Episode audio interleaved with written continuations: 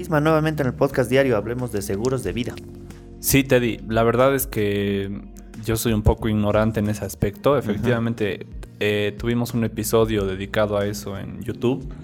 Bueno, y como te mencionaba, un seguro de vida en realidad es que tú pagas un monto mensual.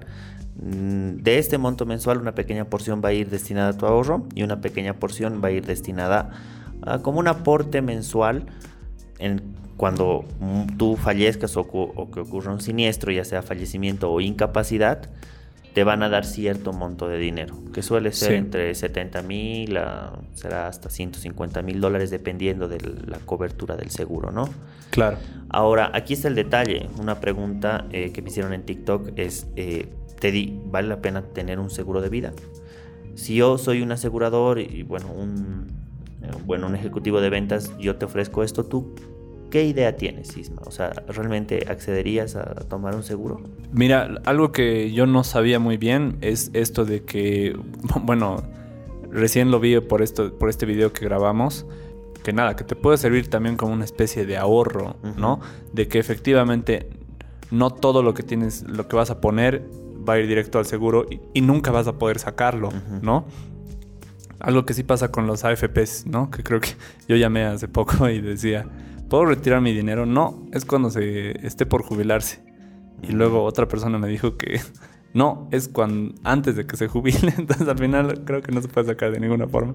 Pero nada, esto del seguro me parece interesante, esto de que lo puedes utilizar como una manera de ahorro, ¿no? Claro. Y que una porción es la que vas a pagar al, al, seguro.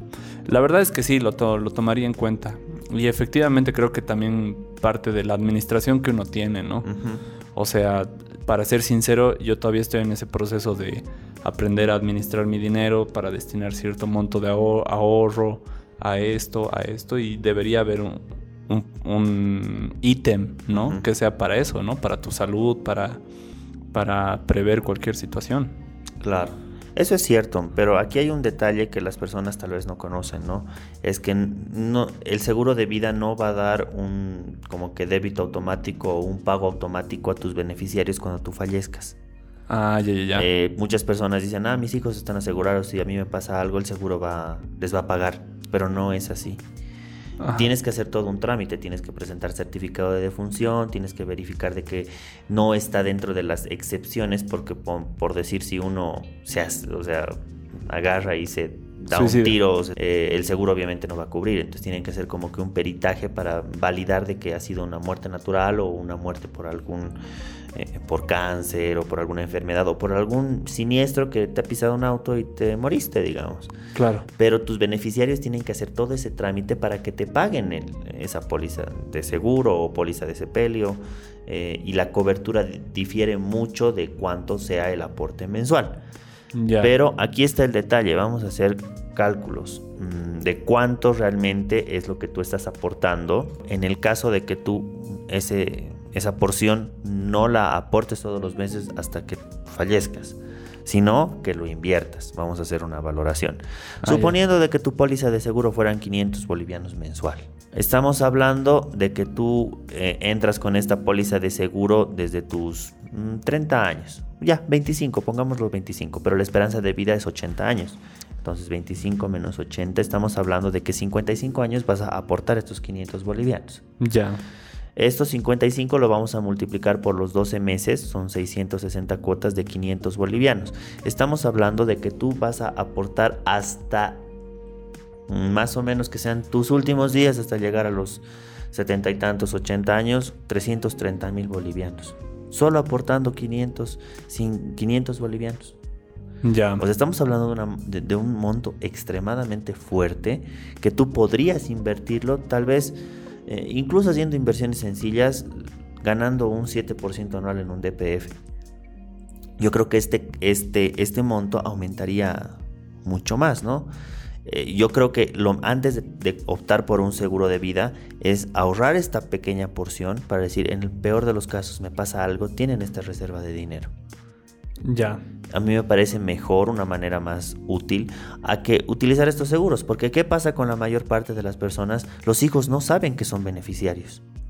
Y si saben que son beneficiarios, imagínate el shock que van a tener cuando su padre fallezca Y ojo que las aseguradoras tienen plazos límites, ¿no? No es que tú puedes, puedes cobrar el seguro de aquí cuando ya dejes de llorar a tu papá un mes, bueno, tocando madera, eh, y después recién hagas los trámites del seguro, ¿no? Tiene que ser de manera inmediata. Claro. Porque obviamente tienen que hacer, como te digo, el peritaje, verificar de que no ha sido un suicidio, verificar de que está dentro de las cláusulas, de que, de que realmente cumples tú con los requisitos para ser beneficiario.